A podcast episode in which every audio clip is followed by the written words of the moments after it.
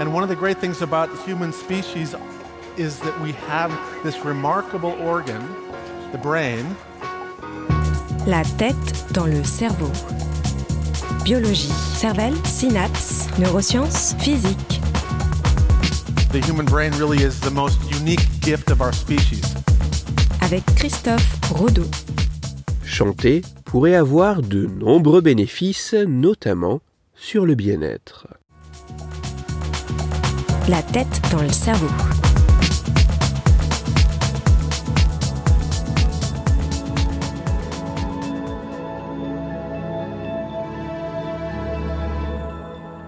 Un certain nombre de travaux scientifiques ont pu mettre en évidence qu'avec l'âge, le fait de pratiquer un instrument de musique pourrait plus ou moins directement contribuer à mieux vieillir en ralentissant le déclin cognitif tout en étant un élément favorisant le bien-être.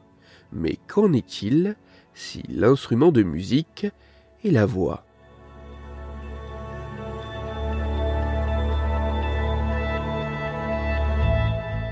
C'est pour tenter de savoir si le fait de pratiquer le chant pouvait avoir un impact positif sur les personnes l'effectuant que des chercheuses canadiennes se sont intéressées à un peu moins d'une cinquantaine de volontaires ayant suivi leur première leçon particulière de chant après leur 40e anniversaire.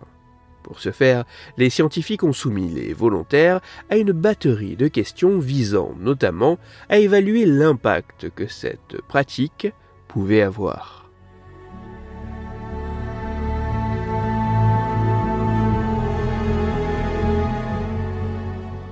Pour ce qui est de leur profil et de leur pratique, en moyenne, les participants étaient âgés d'une soixantaine d'années, avaient commencé à prendre des leçons particulières de chant autour de 55 ans, ceci pendant environ 5 ans et demi, et 63% ont déclaré chanter de 30 à 60 minutes plusieurs fois par semaine.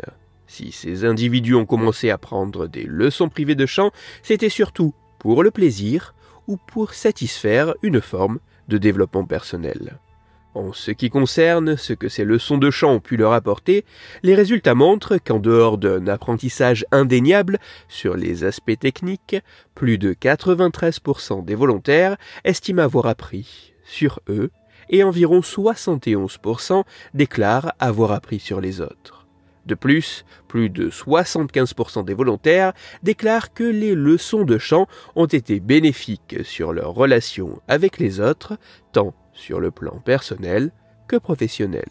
Et plus de 95% des individus estiment que cette pratique a eu un impact positif sur leur santé physique, mentale et émotionnelle. Dans le détail, les volontaires déclarent que le chant et les leçons de chant ont amélioré leur respiration, réduit leur stress et augmenté leur sensation de bien-être. Tous ces effets ne semblant pas dépendre du type de répertoire musical chanté, mais bien du fait de suivre ce genre de leçons et de pratiquer le chant.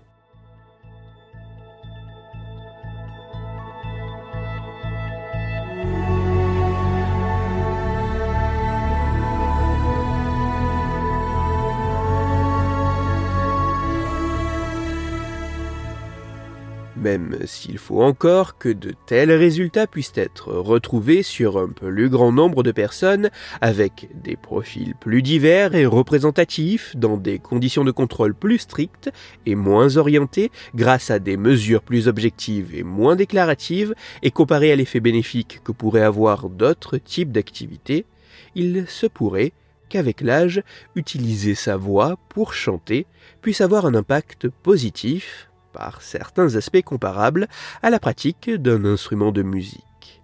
En effet, il semble apparaître que le fait de suivre des leçons de chant et de chanter puisse avoir de nombreux effets bénéfiques, augmentant notamment la sensation de bien-être.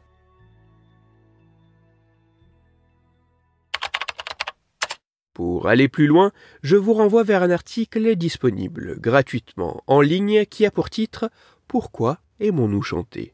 Il est écrit par Susanna Kubik et il est à retrouver sur le site radiofrance.fr.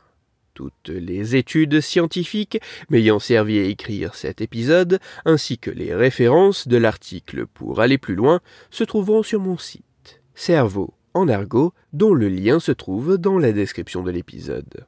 Dans cet épisode, j'ai parlé de l'effet que le fait de produire de la musique pourrait avoir sur nous. C'est pour cela que je vous invite à écouter l'épisode numéro 115 de La tête dans le cerveau. Dans celui-ci, vous pourrez découvrir ou redécouvrir l'effet que l'écoute de la musique peut avoir sur nous. Car au niveau cérébral, la musique ne serait ni un simple bruit, ni un son quelconque. Pour continuer à échanger, vous pouvez me retrouver sur les réseaux sociaux, sur YouTube ou me contacter par mail. Tous les liens sont dans la description de l'épisode. Si pour vous, ce podcast est gratuit et sans publicité, pour moi il représente plusieurs milliers d'heures de travail et me coûte quelques centaines d'euros chaque année. Alors un très grand merci à toutes celles et ceux qui prennent le temps de me faire des retours, de partager mon travail sur les réseaux sociaux et de me laisser de très sympathiques commentaires et 5 étoiles sur les plateformes d'écoute de podcast. Christophe Rodeau. La tête dans le cerveau.